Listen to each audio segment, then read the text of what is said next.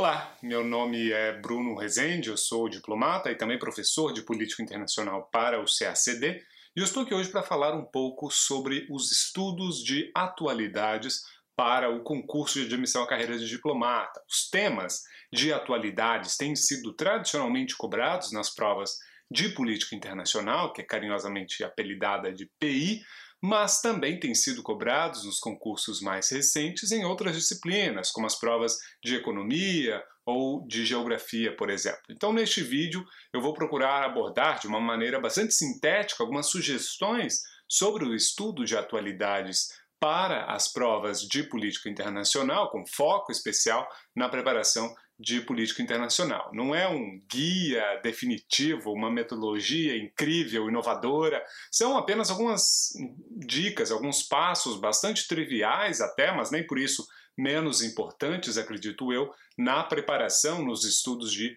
atualidades para preparação para o CACD. Bom, é muito comum a sensação de estar perdido em meio a tanta coisa, tanta informação, tanta notícia, tantas novidades que acontecem no mundo a todo momento, e nós às vezes achamos até que qualquer coisa pode aparecer na prova, tudo aquilo pode ser cobrado.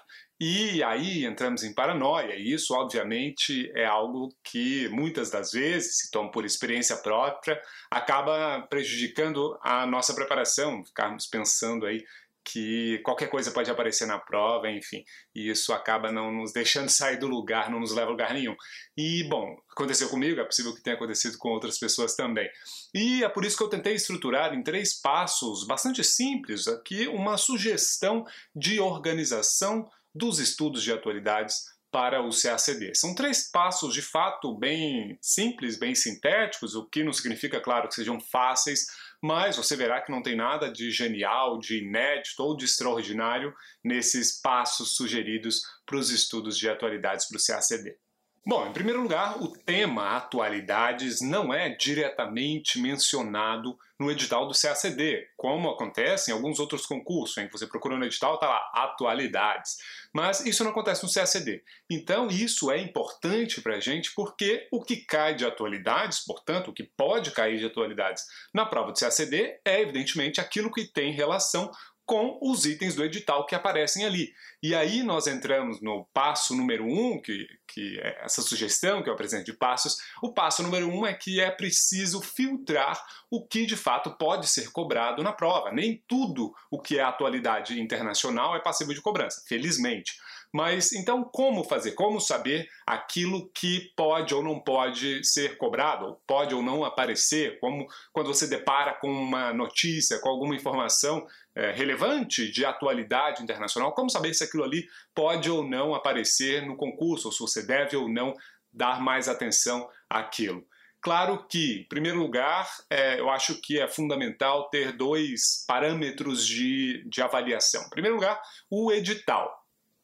Claro que para os estudos de política internacional, por exemplo, se você vê uma notícia ou alguma informação que contempla uma área não incluída no edital, evidentemente aquilo não poderá ser cobrado. É claro que muitas das vezes algumas o edital de PI especificamente é bastante amplo, então muitas matérias às vezes podem de alguma maneira ser enquadradas no edital indiretamente. E aí nós entramos com a segunda, segunda maneira de avaliação, eu acredito eu, dos temas de atualidades, que é que são as provas anteriores. Você tomar todas as provas anteriores, tanto a primeira fase quanto a terceira fase, e avaliar, no caso de política internacional, e avaliar aquilo que de fato é exigido. Você verá que há algumas informações sobre atualidades que são excessivamente é, detalhadas, por exemplo, e que não são exigidas. Então, esse tipo de, de informação, esse excesso de, de informação, excesso de especificidade, você vai perceber pelas provas de anos anteriores quando isso pode ou não é, aparecer. Então, acho que esse primeiro filtro de edital mais provas de anos anteriores já poderá ajudar de maneira significativa a reduzir um pouco aí a quantidade de informações que você vai ter de adquirir nos estudos de atualidades. E como buscar as informações? Ah, evidentemente, não preciso nem mencionar aqui é, diversas, dezenas de maneiras diferentes, vocês têm várias ferramentas gratuitas ou pagas, enfim, várias ferramentas possíveis e passíveis de uso na preparação para o CACD. Existem, por exemplo, o próprio Clippings, que, que traz os clippings diários, é, também traz os resumões de atualidades, são gratuitos, são publicados semanalmente na, no YouTube, no SoundCloud do, do Clipping. Você tem também, a, enfim, páginas de noticiários e tudo mais que estão disponíveis aí na internet. Você tem a própria página do Itamaraty, em que são publicados ali artigos do ministro das Relações Exteriores ou artigos do presidente que é, dizem respeito a temas de política externa. Há as notas à imprensa, enfim, há também as mídias digitais, tanto do Itamaraty quanto dos postos do Brasil no exterior, então Facebook, o Instagram, etc. Também alguns têm conta no Twitter.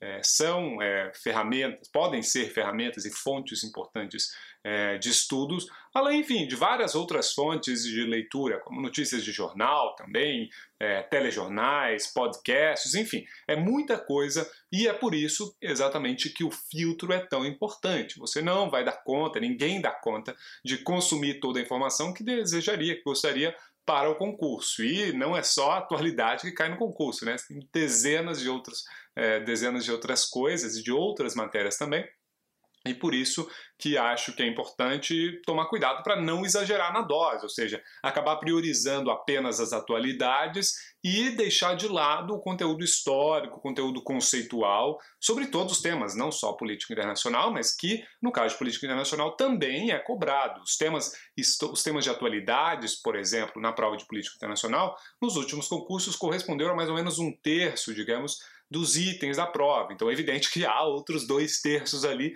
para serem estudados. Então, cuidado apenas, sugiro eu, para não dedicar atenção total às atualidades e deixar de lado aqueles temas conceituais, históricos, que também são exigidos de maneira significativa.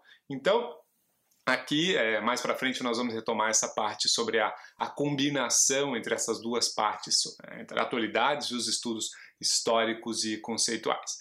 Bom, um segundo passo que eu é, recomendaria, eu sugeriria para os estudos de atualidades é que, bom, estudar atualidade não é só acompanhar notícia. Você pode ler dezenas de notícias todos os dias, assistir telejornais internacionais, nacionais, escutar podcasts, etc. Mas se você não tiver uma estratégia de sistematização, de organização daqueles conteúdos, é natural que você acabe se esquecendo depois de alguns dias. Todo mundo funciona assim, ninguém tem um chip na cabeça para se lembrar de todas essas informações. Então, acho que é importante, dessa maneira, sistematizar as informações que nós colhemos com as leituras, os estudos, os áudios, etc., de atualidades. E aqui algo importante, aqui sistematizar não é simplesmente separar matérias mais importantes para você ler depois de novo, ou é, pensar, ou marcar alguns vídeos que você, ou áudios que você vai assistir ou ouvir mais tarde, enfim. Esse mais tarde provavelmente não vai chegar, porque a gente sempre tem milhares de coisas para estudar para o concurso, e se chegar, você acaba tendo um retrabalho. Se você já leu aquilo, ou escutou, ouviu, e vai ter de ler, escutar e ver de novo, então, enfim, é, você acaba tendo um trabalho duplicado. E claro, ler ou rever ou reescutar depois de um mês de seleção de algumas matérias, sei lá, se você seleciona uma, duas, três num dia, no outro dia não tem nenhuma que você acha relevante, no outro dia mais duas, tudo bem, pode dar um número razoável, mas depois de seis meses, um ano de estudos, obviamente você vai ter uma quantidade e uma densidade de informações que será absurdo você conseguir de fato resgatar tudo aquilo ali. Então acho que é um trabalho de formiguinha de ir aos poucos é, sistematizando aquelas informações para você não ter de perder tempo com elas novamente no futuro, pode ser algo é, importante na preparação. E como sistematizar então? Ah, bom, é, acho que é, o, a maneira de sistematização é algo totalmente individual. É você quem tem de decidir o que, que é mais eficaz e interessante. Se o mais eficaz e interessante para você é fazer um resumo básico, ou anotar alguns pontos em um arquivo no computador, por exemplo, ou agregar algumas notas sobre aquele tema algum resumo que você já tem daquela matéria, ou fazer um mapa mental, ou fazer alguma ficha de, de resumo, enfim, ou alguns pontos principais. Não existe um método universal perfeito, existe sim o um método que funciona melhor para você, é perfeito para você naquela situação, naquela circunstância. Então, quando você for sistematizar essas informações, da maneira como você escolher, preste atenção sempre, em primeiro lugar, à objetividade, claro, você vai ter de resgatar aquele conteúdo posteriormente, então não adianta nada é, simplesmente fazer um Ctrl-C, Ctrl-V de textos de matéria de jornal e jogar ali no arquivo no Word, que depois você vai ter de ler tudo aquilo algum dia, se espera, né? Senão está fazendo trabalho à toa. E além disso, além de condensar as informações de maneira objetiva, é importante, claro, é, ter em vista aquilo que nós falamos lá no passo número 1, um, ou seja, você tem de ver quais são as informações que de fato são relevantes, são passíveis de cobrança. Então, identificar qual é a melhor maneira de sistematizar as informações para você é um passo fundamental e a partir daí você vai fazendo as adaptações necessárias. É óbvio que nada impede você começou fazendo resumo e depois percebeu que não está funcionando e passa para outra modalidade. Enfim, não tem certo, errado, não tem de é, se apegar a uma estratégia e seguir com ela para o final. Vá adaptando sua estratégia de estudo, de preparação, da maneira como funcionar melhor para você. Bom, e é, depois disso, depois desse segundo passo, que é o passo da sistematização, um terceiro passo, que acredito que é, é relevante também na preparação, é tentar correlacionar os conteúdos de atualidades aos estudos de cada disciplina. Então, por exemplo, se você leu algo sobre a evolução recente das negociações multilaterais sobre mudança do clima, você pode usar isso como gancho ou para estudar ou para rever essa matéria se você já tiver é, estudado ela anteriormente. Ou também pode guardar essas informações sistematizadas de atualidade para quando você for estudar ou revisar aquela matéria, você vai poder pinçar ali aquelas informações, aquelas atualidades e de fato elas vão se complementar. É claro que as duas coisas estão conectadas, como eu falei agora há pouco lá no passo número 1, um, as duas partes, tanto o estudo de conteúdos históricos e é, de é, conceituais, quanto também o estudo de atualidades, as duas coisas se complementam. E é exatamente isso que acho que é fundamental. Não adianta ficar só é, vendo, olha, na COP tal foi decidido isso e aquilo, e bom, tudo bem, mas e é, qual a correlação disso com o processo de, é, sobre, por exemplo, falando da mudança do clima, qual a correlação disso com o Acordo de Paris, qual a relação disso com o, a, o NFCCC, enfim, é importante é, identificar de que maneira aquilo se relaciona com o que você estudou na matéria. Isso não só vai ajudar a fixar aquele conteúdo de atualidade, mas também vai te ajudar a fixar o próprio conteúdo daquele tema, daquele aspecto da matéria que você está é, estudando e vai, evidentemente, ajudar a recordar posteriormente. Então, isso ajuda a fixar, ajuda no entendimento da matéria e, bom, isso, obviamente, acho que é um ganho para os estudos. O estudo de atualidades é um ganho, de maneira geral, para os estudos, desde que seja feito nessa estratégia de maneira complementar.